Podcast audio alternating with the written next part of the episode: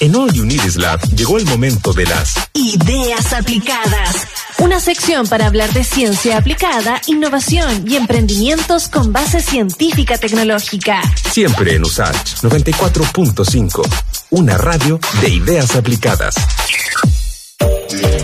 Bueno, les contaba hace poquito, ¿no? Hoy vamos a conocer más sobre una iniciativa chilena que será acelerada por un programa de Endeavor. Se trata de Food for the Future, una innovación AgTech, o sea, tecnología aplicada a la agricultura, y que en este caso tiene como protagonista a la mosca soldado negro. Para conocer más sobre eso, vamos a hablar con su CEO y cofundador, Cristian Emhart. ¿Cómo estás, Cristian? Y gracias por hablar con Radio Sachi y Santiago Televisión.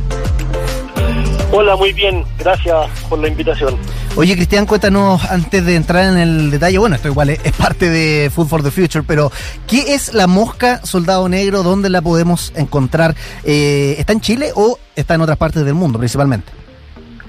La mosca soldado negro es eh, nativa del Amazonas, pero ya está ha estado presente en, en, casi todo el mundo, en prácticamente todo el mundo. En, en Chile está registrada desde el año 89 y efectivamente en, Santiago mismo existe, está presente, eh, se mete alguna gente en compostera, los que tienen o, o, donde hay residuos orgánicos, pero siempre muy muy respetuosa y sin molestar porque a diferencia de la mosca típica, de la mosca común que, que conocemos y nos molesta, la mosca soldado negro cuando cuando es adulto, o sea, cuando es mosca no come, entonces no anda buscando comida y no se nos anda metiendo a nosotros en, las casas o en los platos de comida, entonces está siempre ahí haciendo un, un trabajo silencioso, eh, pero pero está alrededor nuestro. Mm. La mosca en el caso de Food eh, for the Future, que es la iniciativa que tú encabezas, ¿qué rol cumple? Eh, obviamente fundamental, ¿no? Porque optimiza la, la, reducción de ciertos desechos orgánicos. Si nos puedes contar ahí cómo es la, la proporción en cuanto al proceso que hace la mosca. O sea, la mosca es todo en nuestro emprendimiento, es la, es la razón por la que existimos prácticamente. O sea, nosotros eh, buscamos y, y, nacemos desde el propósito de, de, mejorar todo lo que es la, la situación ambiental y encontramos en la mosca soldado negro un potencial gigante de valorizar residuo orgánico y de transformarlo en proteína sustentable y de alta calidad para producción animal para los salmones, para gallinas, para perros. Eh, entonces buscamos reemplazar eh, fuentes de proteína que no son sustentables, como lo es la harina de pescado y la soya, por ejemplo, por la harina de insecto que está hecha a partir de residuo orgánico. Y el, el, potencial o la capacidad que tiene la mosca soldado es, em, si, si nosotros, por ejemplo, que, que hacemos todo el proceso, producimos un kilo de, de huevo, de estas moscas, que son miles de larvitas, ese kilo de huevo va a procesar o va a valorizar un camión de basura lleno de residuo orgánico en solo 10 días. Mm. Y, eso es lo que se transforma en sí, en la larva en sector adulto, que son las que pues nosotros eh, transformamos en, harina proteica y en aceite.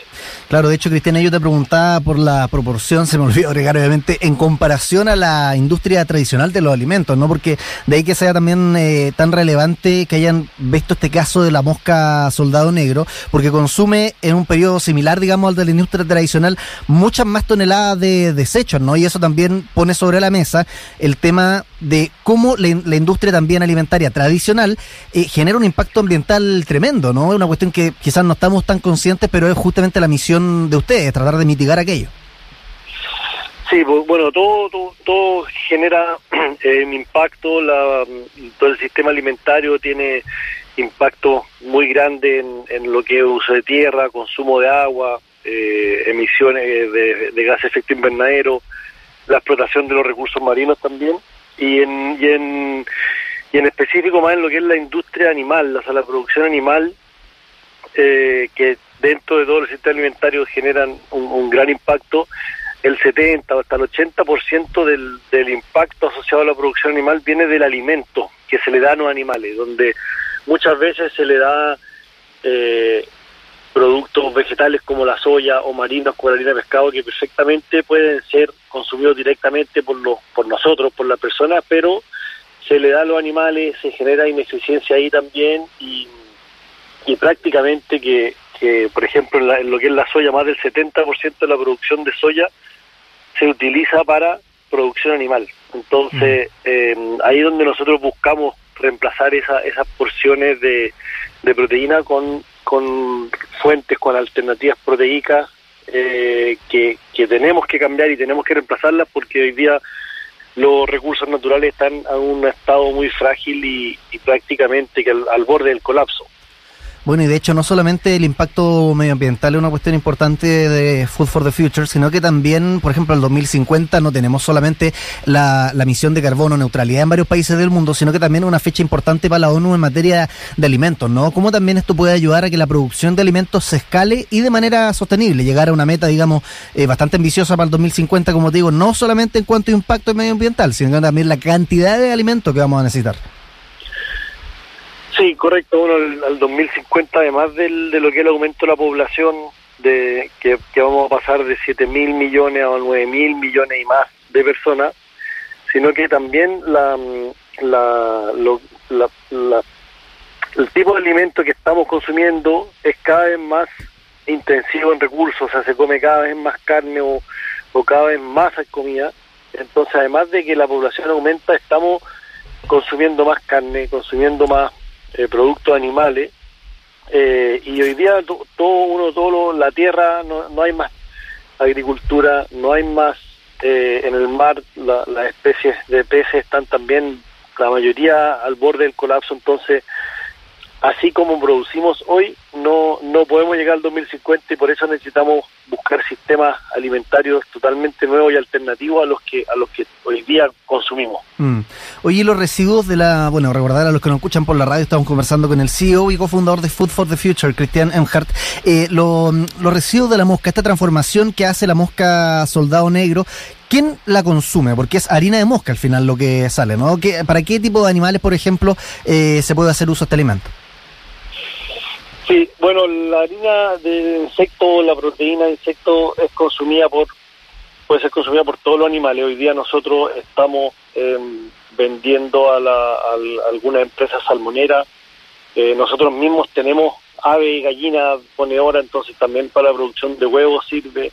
Eh, existe también un alimento de perro que tiene en base a nuestra insecto que se llama Circular Pet, eh, y así también vamos vamos ampliando eh, también a, otro, a otras especies animales, pero pero es proteína al final y todos, incluyendo de personas o todos los animales, consumen proteína y los insectos es una alimentación que muchas especies lo, lo consumen de manera natural, o sea, los peces mismos a la pesca con mosca es porque las truchas eh, comen insectos, comen mosca en la, cuando están en la, en la tapa de río, las gallinas también están diseñadas para comer gusano o larva, entonces es la alimentación natural de muchos animales, solo que llevamos varias décadas ya en un sistema de consumo donde se nos, se nos olvida qué es, qué es lo natural. Mm. Oye, Cristian, y para también que nos quede claro cómo se logra esta circularidad en Food for the Future, eh, cuéntanos sobre el subproducto. ¿Cuál es el subproducto, digamos, de, esta, mm, de este alimento, de esta harina, y también para qué se utiliza? Bueno, nuestro único eh, residuo, por decirlo así, es un, es un biofertilizante orgánico eh, que viene siendo los desechos de las larvas, cuando consumen es como muy parecido al humus de la lombriz. Mm. Eh, es, es, lo que queda, es un fertilizante que es excelente como mejorador de suelo y, y fertilizante orgánico. Contiene varios tipos de nutrientes y micronutrientes idóneos para, para algunas a muchas especies de jardines donde estamos eh, vendiendo y también para producción de hortalizas, de frutillas, etcétera. Mm.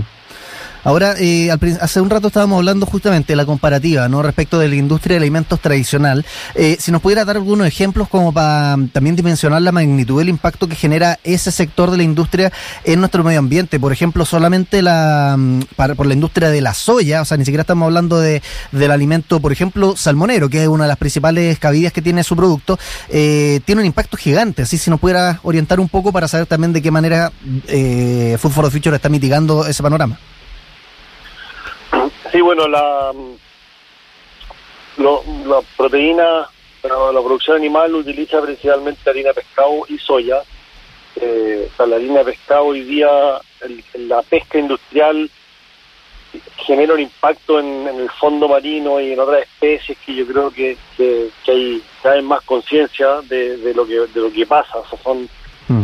buques, los buques factorías que se llaman, que arrasan con, con todo lo que, lo que, lo que hay cerca de los, de los bancos de los peces. Eh, entonces también es un, hay un impacto ya de, explotación de especies marinas y de tanto vegetal por lo que es la destrucción del fondo. Eh, entonces eso por un lado, con la soya hoy día es producida, está asociada a deforestación del Amazonas, cada segundo se están deforestando hectáreas y hectáreas del Amazonas para seguir aumentando lo que es la producción de soya. Y también otro, otro eh, dato de interés es que el, en el sistema alimentario, o sea, de toda la producción de alimentos que, hay en el mundo, más de un tercio se pierde, un se genera como desperdicio, o sea, no llega a, cumplir, no llega al, consumidor. Eh, y con ese tercio se dan todos los recursos que fueron utilizados para producirlo. Y, y, por otro lado, al descomponerse, estas son más de mil millones de toneladas anuales, eh, generan el metano, un gas gas de, al descomponerse se genera gas metano, que es uno de los gases de efecto invernadero más, más nocivos que hay, y de hecho que es una de las principales causas del cambio climático también. Eh, o sea, de si, si fuera un país el desperdicio de alimentos, sería el tercer país con más emisiones de CO2 del mundo después de Estados Unidos y China. Mm. Oye, Cristian, ¿y ¿usted no ha visto de explorar también con otros insectos? Porque, por ejemplo, se me viene a la mente al tiro a partir de esta conversación el escarabajo o gusano de la harina, ¿no? Que genera unos, digamos, tiene características similares a la mosca soldado negro que es protagonista ahí en Food for the Future. ¿Han visto ustedes también posibilidades de explorar con otros insectos? Eh, sí, o sea, los conocemos. Em, la mosca es, lo más eficiente que hay y lo más versátil también en, en transformación de alimentos y el tipo de residuo orgánico que puede comer. Eh, pero estamos siempre estamos estamos en, siempre ahí hablando con, con algunos cultivadores de otros insectos. Eh, es un quizás es un paso que naturalmente puede hacer para nosotros en un futuro pero por ahora estamos enfocados en en nuestro escalamiento de nuestra planta. Bueno, en esa misma línea del escalamiento, cuéntanos también lo que ha significado eh, varias alianzas y conversaciones que han tenido ustedes, por ejemplo, el Premio Nacional de Innovación Aboni, no hace poquito, pero también la aceleración que va a significar eh, Endeavor. Eh, por, por sin ir más lejos, van a aterrizar en Estados Unidos, tengo entendido, y todas estas conversaciones que han tenido deben ir en la línea también de, de esa meta, ¿no? Lograr esa meta.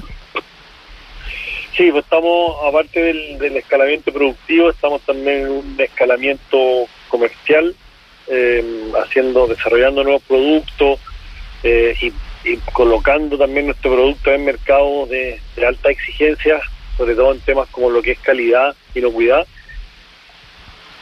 y ahí es donde esperamos beneficiarnos de este programa de aceleración, eh, buscar el acompañamiento y la experiencia colectiva que, existe en lo, en lo que son las redes de emprendedores de Endeavor. Mm. Eh, así que buscamos ese, en ese en ese aspecto buscamos fortalecer eh, nuestras capacidades de, de, la salida al mercado y el desarrollo de nuevos productos.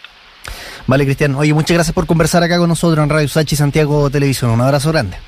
Muchas gracias.